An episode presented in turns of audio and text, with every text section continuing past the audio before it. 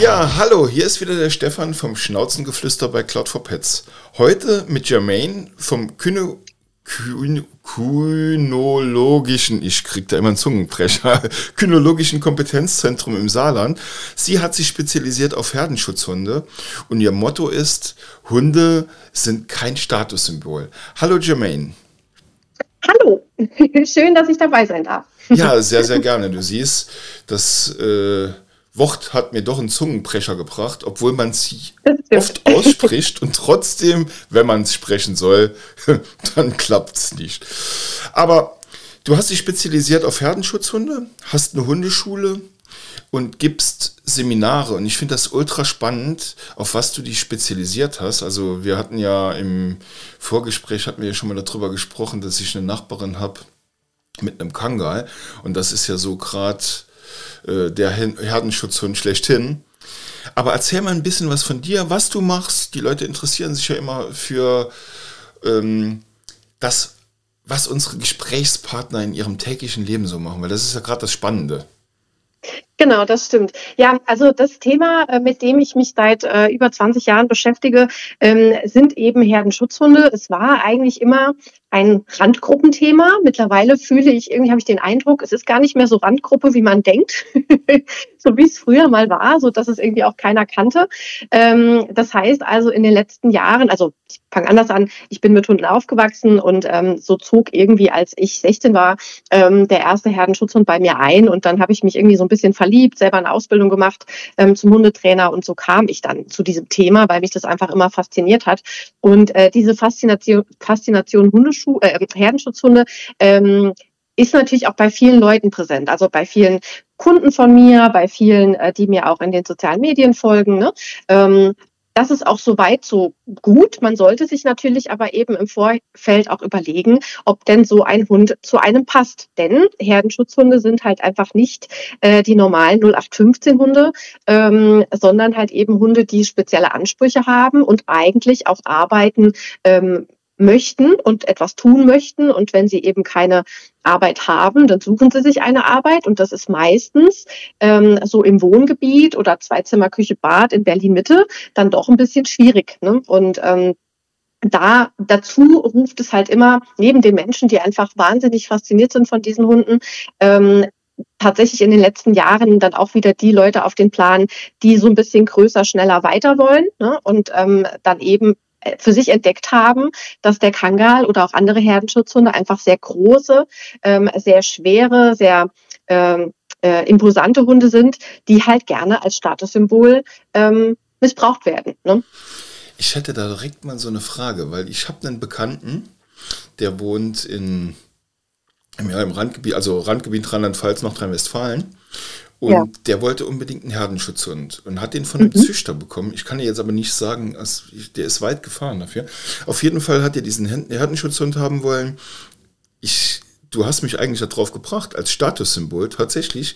Das ist meine ja. Meinung jetzt gerade schlechthin dafür. Und der ja. hat dann zu dem Züchter gesagt, ja, er wäre schon berufstätig und könnte sich nicht so viel. Und dann hat der Züchter ihm gesagt, das wäre kein Problem wenn man dem Hund von Anfang an beibringt, dass man nicht so weite Strecken läuft und äh, der ähm, viel ruhen kann, dann gewöhnt er sich dran und ähm, der würde sich eher ja quasi dem Bild des Menschen äh, annähern als umgedreht. Und ich bin ja der Meinung, das ist totaler Bullshit. Aber, und jetzt kommt das Aber, ähm, ich fahre so einmal im Jahr, fahre ich bei dem vorbei und der hat tatsächlich einen Kangal und der ist total ruhig, gechillt und der geht mit dem Gassi, wie ich mit meinen 13 Kilo Hunden Gassi gehe. Mal eine Stunde, mal zwei, je nachdem in die Natur, mal eine schnelle Runde, weil es schnell gehen muss. Und das ist ja nicht artgerecht. Und trotzdem kommt der Hund irgendwie damit klar. Warum? Ja, also nicht artgerecht ist immer so ein bisschen die Frage. Ne? Also zum einen ganz klar, der Herdenschutzhund, die Ursprungsversion, ähm, möchte arbeiten. Ja? Ähm, allerdings sind ja die meisten Hunde in Deutschland arbeitslos, also die meisten Herdenschutzhunde. Mhm. Ähm, und das geht ja auch. Also natürlich ist es in meiner Welt immer weil ich ja auch hauptsächlich mit dem Thema Aggression auch arbeite, auch was andere Rassen betrifft, ist es in meiner Welt natürlich immer ein bisschen düsterer als vielleicht äh, sonst wo. Aber natürlich gibt es auch, ähm, wenn du einen Hund von einem guten Züchter hast und der Hund eine gute äh, Kinderstube hatte, ne? also ganz, ganz wichtiges Thema, einfach der Auf, die Aufzucht, auch wie sind die Elterntiere und so weiter, dann kann das schon auch funktionieren und dann kann das auch so sein, ähm, dass also alleine bleiben ist sowieso nie ein Problem bei Her also meistens kein Problem bei Herdenschutzhunden. Ähm, also das, was du sagtest, ne, dass er halt nicht so viel Zeit hat, das ist kein Problem, weil die einfach eigenständig sind. Und wenn der Hund dann eben jetzt nicht ähm, durchgedreht ist oder halt einfach eine schlechte Genetik hatte und eine schlechte Kinderstube, dann kann das schon auch funktionieren. Also ich kenne auch, ich arbeite ja nicht, mache ja nicht nur Tierschutz, sondern ich arbeite ja schon auch mit Züchtern zusammen.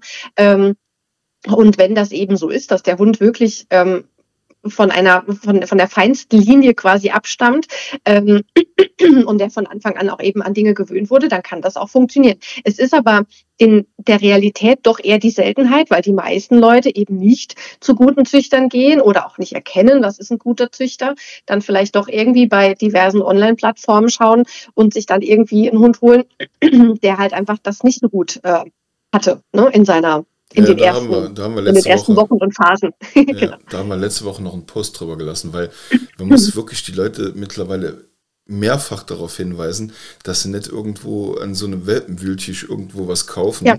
und dann genau. sich die Probleme tatsächlich nach Hause holen. Also man sollte schon, wenn man einen Hund hat, oder haben möchte, das Geld auch in der Tasche haben für einen bei einem richtigen Züchter, der auf alles Wert legt und das Tierwohl im Vordergrund steht dann, dann kostet der Hund halt mal 1000 oder 2000 Euro und nicht äh, 500 Euro am, Rast, äh, am Rasthof, keine Ahnung wo, wo man es gerade aus dem Kofferraum kauft. Also ich finde es ein Drama von der Entwicklung her in Deutschland und man muss die Leute wirklich darauf sensibilisieren, dass sie nicht irgendwo von Vermehrern kaufen, sondern wirklich zum Züchter gehen sollen.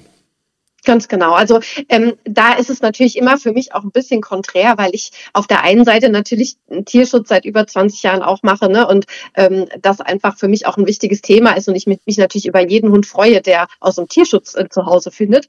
Ähm, auf der anderen Seite wenn man gewisse Ansprüche an seine Hunde hat ähm, und vielleicht ein bisschen weniger Vorerfahrung, ist es natürlich aber schon ratsam, einfach, also vielleicht einfach generell, sagen wir es mal so, zu gucken, sich jemand zu Rate zu ziehen, mit jemandem zu Rate zu, wer ist es denn, jemanden zu Rate zu ziehen, mhm. der Ahnung hat und einfach mit dem gemeinsam zu schauen, welcher Hund passt zu mir. Ne? Weil nicht jeder hat ja die, die gleichen Ansprüche auch an seinen Hund. Ne? Und ähm, im Tierschutz, das, was du sagst, ist, ist genau richtig. Also die Hunde, die es im Tierschutz gibt, in den Tierheimen, bei Tierschutzvereinen, ne? ähm, das ist wirklich, also jetzt auf Herdenschutzhunde besprochen, aber gesprochen, aber auch auf andere Rassen, ähm, das ist natürlich schon, das sind eben meistens die Hunde vom Wühltisch, ne? Die Hunde, die auch einfach keine schöne, ähm, keine schöne Welpenzeit hatten, ne? Wo die Eltern vielleicht auch irgendwie äh, nicht besonders gut gehalten wurden, die dann auch Erfahrungen gemacht haben, die vielleicht auch als Welpe oder als Junghund schon fünf Vorbesitzer haben. Ne? Da kannst du natürlich ähm, diese Geschichte, dass der Hund sich normal verhält, auch relativ gut abhaken ne? und relativ schnell abhaken. Ja, also der braucht dann schon ein besonderes Zuhause eben. Ne? Ja, und das ist ein großes sagen, Thema. Genau, ja, sorry. Nee, nee, sprich du, nee, nee, sprich du aus. Sprich du aus. Äh, das ist ein großes Thema, weil halt eben alle Tierheime, ähm, die ich kenne, und ich arbeite ja mit Tierheimen deutschlandweit, ähm, auch einfach überfüllt sind. Ne? Da, da passt keiner mehr rein. Die, die meisten Tierheime nehmen keine Hunde mehr von privat auf. Ne? Ich selber kriege ja auch täglich mehrere Vermittlungsanfragen, ähm, weil ich ja auch bei der Vermittlung helfe. Aber ich muss halt wirklich den Leuten sagen, sorry, wenn du da einfach beim Wühltisch gekauft hast, dann ist es jetzt halt dein Problem. Ne? Also das klingt immer hart, aber wo sollen denn die ganzen Hunde hin?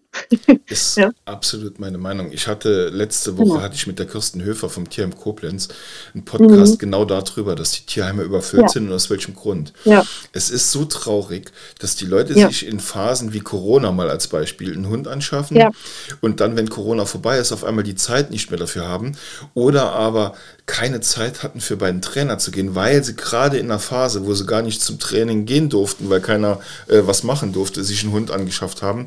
Und der Hund mhm.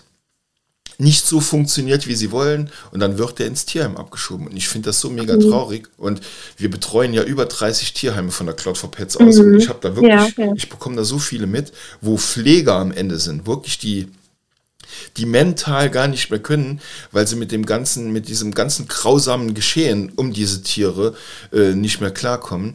Und ich muss ganz ehrlich sagen, die Leute sollten wirklich in einem Tierheim vorbeifahren, wenn sie mal Interesse an einem Hund haben, sich das anschauen. Wer natürlich einen Rassehund will, der muss zu einem Züchter. Aber ich finde, jedes Tier im Tierheim ist es wert, ein neues Zuhause zu bekommen. Und ähm, natürlich ist der eine so, der andere so, aber die trainieren ja auch zum Beispiel mit Menschen wie dir extra darauf hin, dass sie nochmal vermittelt werden können, wenn es Problemhunde sind. Also nicht alle Hunde im Tierheim sind ja wirklich Problemhunde, sondern die sind einfach nur falsch gehalten worden und äh, das Desinteresse des Halters hat den Hund zu dem gemacht, was er ist. Das stimmt, wobei ich da auch sagen muss, also ich will jetzt gar nicht so sehr ähm, in das Thema Tierschutz gehen, weil da könnten wir jetzt, glaube ich, uns alleine schon drei Stunden drüber unterhalten.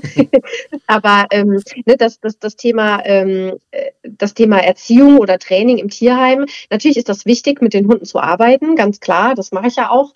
Ähm, aber gerade wenn man jetzt nochmal ähm, den äh, zurückkommt zu den Herdenschutzhunden, ist es einfach so, dass die im Tierheim, ähm, also generell finde ich, ist das Training mit, mit Herdenschutzhunden und die Arbeit mit Herdenschutzhunden immer personenbezogen. Ja? Mhm. Das heißt, es sind ja sehr, sehr schlaue Tiere. Und da kannst du nicht wie bei einem Labrador einfach sagen, so hör mal zu, mein Freund, wir laufen jetzt hier ordentlich an der Leine, ne? weil die wissen ganz genau, ähm, mit wem sie da jetzt eben gerade spazieren gehen. Und nur weil das jetzt zum Beispiel mit mir funktioniert oder weil es mit mir nicht funktioniert, heißt das eben nicht, dass das jetzt mit jemand anderem ähm, dann eben funktioniert. Ne? Also das ist eben, ähm, das ist so ein bisschen die Besonderheit, ne? weil die einfach genau wissen und genau abchecken, ähm, wer ist da dran, ähm, ähm, also an der Leine dran. Und äh, wie ist der so emotional gestellt? Ne? Also das ist, das ist so ein bisschen die Krux an meiner Arbeit, weil ich einfach mit sehr, sehr schlauen Hunden und sehr, sehr sensiblen Hunden auch arbeite. Ne? Ich finde die Antwort da mega, weil du weißt ja, wie ich bin. Äh, in mir entstehen sofort Fragen. Ähm, ja. wenn, also wir, wir reden ja jetzt so, äh, sagen wir mal, ich wollte einen Herdenschutzhund. Und ja. wenn ich jetzt in einem Tierheim einen sehe, mal als Beispiel, und der ist halt, ja, der ist halt im Tierheim. Aber wenn ich mir den nehme, selbst wenn der irgendwie eine Macke hat und komme dann mit diesem zu dir, dann könntest du mir helfen, dass der Hund so wird, wie er sein soll. Mm, no. Mm, also das würde ich jetzt nicht direkt mit Ja beantworten. Ich bin ja immer lieber ein, also ich bin ja ein sehr ehrlicher Mensch und ähm, deshalb ist es mir schon auch wichtig, dass Leute, Leute einfach ihre und die Grenzen der Hunde kennen. Ne? Also wenn jemand zu mir kommt und sagt, ich habe mir jetzt ein, sagen wir mal, du wärst das, ne? du hast ja. dir jetzt einen ja, Kangal angeschafft im Tierheim und ähm, stellst zu Hause fest, ach Mensch, der bellt ja am Zaun, sowas. Und kommst dann zu mir und sagst, ähm, ich möchte nicht, dass mein Hund am Zaun bellt, dann sage ich dir, das tut mir jetzt schrecklich leid für dich, aber du hast dir einen Herdenschutzhund angeschafft. Da gibt es ein Territorialverhalten, ne? genetisch bedingt. Und ich werde den Teufel tun, aus dem Hund dieses Bellen am Zaun rauszutrainieren. Also man kann natürlich alles versuchen. Und da hängt es viel mehr am Mensch als am Hund. Ähm, also am Halter als am Hund.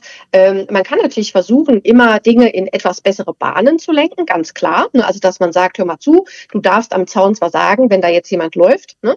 aber wenn ich, äh, wenn ich sage halt die Klappe, dann hältst du bitte auch die Klappe. Das sollte schon möglich sein. Das war es auch, was ich gemeint habe. Ich habe genau. jetzt nicht gedacht, du, du gewöhnst ihm irgendwie ein natürliches Verhalten ja, ab. Da bin ich ein absoluter Gegner von. Für mich ja, ist es wichtiger, das, dass er hört. Weißt du, auf das genau. Kommando hört und sagt, pass mal auf, genau. wenn ich jetzt sage, du bist mal gerade ruhig, dann bist du auch ja. ruhig das ist ja wichtig. Genau. Aber das ist, du, du lachst jetzt, ne? Oder für dich ist das klar, aber für viele meiner Kunden ist das nicht klar. Also wenn ich Anamnesegespräche führe, also die ersten Gespräche, mhm. ähm, womit ja meine Arbeit startet, ähm, dann ist das eben schon so, dass Leute oft sagen, ich möchte nicht, dass der, ähm, dass der viel bellt, ich möchte, dass der äh, Besuch reinlässt, ich möchte, dass der, was weiß ich, an der Leine immer an jedem Hund tippitoppi vorbeiläuft. Ne? Das sind einfach so Klassiker, die, ich sage nicht, dass das mit keinem Herdenschutz unmöglich ist, um Gottes Willen. Wie gesagt, wieder gute Kinderstube, gutes, äh, gute Erfahrungen, ne? alles super, kann gut laufen.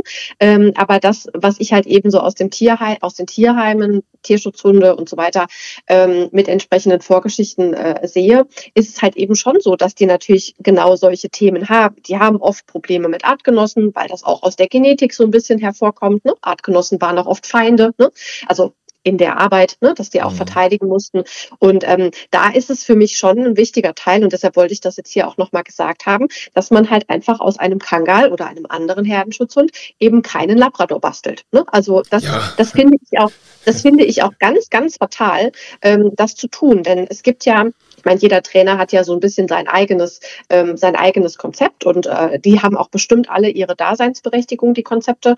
Ähm, aber was ich, was ich wirklich, wovon ich wirklich immer abraten muss, ist halt ähm, die Hunde in Formen zu pressen, seien es jetzt die Halter oder Trainerkollegen, ähm, die sie nicht erfüllen können, weil das geht bei einem Herdenschutzhund zu 99,9 Prozent nach hinten los. Entweder du hast dann halt einen gebrochenen Herdenschutzhund, der wirklich nur noch ausführt und nicht gar nicht mehr er selbst ist, finde ich ganz, ganz schlimm. Ganz schlimm ich heulen, ja. wenn ich das sehe. Ja. Oder du hast halt einfach einen Hund, der bis zu einem gewissen Grad sagt, alles klar, gucke ich mir an und dann dir einfach um die Ohren fliegt. Ne? Weil wenn du ihn halt immer sehr stark mit Druck zum Beispiel bearbeitet hast. Ne? Ich bin keine Leckerli-Tante, die jetzt hier irgendwie um sich werft mit Keksen und Freundlichkeit. Ne? aber ähm, ich finde, man, man, man sollte gerade Herdenschutzhunde, alle Hunde, aber gerade Herdenschutzhunde immer mit Respekt behandeln, weil meine Erfahrung ist, Herdenschutzhunde haben so eine Art, wie so, also ein bisschen wie so ein Elefant, ne? so ein Elefantengedächtnis und die führen für sich stelle ich immer wieder fest, so eine Art rote Liste. Ne? Und wenn man dann, gerade im Tierschutz werden ja viele Hunde mit Maulkorb geführt, ne? ähm, wenn du, was ich gut finde im Übrigen, wenn du dann so einen Herdenschutzhund hast und du machst mit Maulkorb Dinge, ähm, die du vielleicht ohne Maulkorb nicht machen würdest, weil du dich nicht traust, zu Recht, ne? ähm, und der Hund erwischt dich irgendwann in einem Moment, in dem er keinen Maulkorb anhat, dann solltest du ganz schnell schauen, dass du aus der Schussbahn rauskommst, weil das ist wirklich, das habe ich schon live erlebt, ne? an der Leine unproblematisch, ne? weil er genau wusste, ähm, ne? da kommt jetzt gleich wieder ein Deckel, ne? ähm, den ich nicht will. Ähm, und dann einmal ohne Maulkorb und die, ne, die wissen genau, ah, du stehst ganz oben auf meiner roten Liste, irgendwann kriege ich dich. Ne? Ich will damit keine, niemandem Angst machen, aber es ist Fakt. Ne? Also es ist für mich ein Fakt. Ähm, deshalb immer schauen, dass man respektvoll mit Hunden umgeht äh, und auch mit Maulkorb man kann Dinge ausprobieren, Maulkörbe sind super sinnvoll, aber auch mit Maulkorb einfach Dinge, nur Dinge tun, die man ohne Maulkorb vielleicht ausmachen würde. Ich habe ich hab ja vorher mir noch nie so Gedanken darum gemacht. Wir haben ja eine mhm. Nachbarin, ja. die einen Kangal hat. Und der war am Anfang, der hat immer gebellt und die haben ja so ein tiefes Bett. Oh, oh. Ja. Und äh, dann habe ich mir gedacht, boah, wenn der uns mal auf der Straße begegnet, was wird das? Und ja. dann bin ich mit meinen beiden Hunden da vorbei und dann ist der immer, der so nach dem Motto. Und dann irgendwann kam der Punkt, da bin ich beim Stehen geblieben, habe mich mal versucht mit ihm zu unterhalten. Da hat er mich angeguckt, als würde er mich verstehen. Ohne Scheiß jetzt. Das ist, mhm. Also wirklich, der hat den Kopf so gedreht, guckt mich so an und sagt, ey, meinst du das ernst? Und jetzt kommt es, was ich sagen will. Seitdem wir dann, wenn wir dann vorbeigehen, dann bellt er nicht mehr. Der bellt bei jedem, der vorbeigeht, bei uns aber nicht mehr. Da kommt er an, an einen Zaun und wedelt mit dem Schwanz. Und jetzt kommt das Ende der Geschichte. Ich habe die dann mal draußen auf einer Wiese getroffen und er war abgeleint. Dann ist er auf mich zu und er hat sich gefreut. Zuerst habe ich gedacht, okay, was passiert jetzt? Dann hat er sich ja. gefreut, der hat mit mir gespielt. Und der hat Schön. überhaupt gar kein aggressives Verhalten gehabt, was man ihm und ich kenne mich ja jetzt, oder ich sag mal, ich kenne jetzt so lange Hunde oder habe so lange Hunde. Ich habe immer gedacht, die, die so bellen, das hört sich ein bisschen aggressiv an. Und wie der so auf mich zukam, okay, jetzt passiert ein Unglück. Und das war gar nicht. Und dann habe ich mhm. mir gedacht, ey, was ein Traum von Hund. Wie, mir würde die Größe halt nicht zusagen. Aber von seinem Wesen her ist ein Kangal wirklich, wenn der richtig gehalten wird, ein Traum von Hund. Genau, und, und da bleibe ich dabei. Also wie gesagt, ne, Hunde aus einer aus einer guten äh, äh, guten Bettenzeit, ne, gute Elterntiere, ne, das sind wirklich großartige Hunde. Die können super aufpassen, ne, also natürlich auf auf Herden, ne, in dem Fall. Sie können auch auf Grundstücke aufpassen, ne. Ähm, das tun sie halt immer, also egal jetzt ob sie es gelernt haben oder nicht. Ähm, und wenn man sich überlegt, so ein arbeitender Herdenschutzhund arbeitet ja auch wirklich eigenständig, ne, dann ist das in der Arbeit, ähm, sind das tolle Eigenschaften, die dieser Hund auch für die Nutztierhalter, die professionell arbeiten, ähm, auch super gebrauchen können. Nicht jeder Herdenschutzhund kann das, ne, mhm. aber sie können es halt eben einfach lernen und auch Nutztierhalter selektieren da sehr stark. Ne, also die haben schon sehr genaue Vorgaben, weil für die ist das ja ein Arbeitsmittel.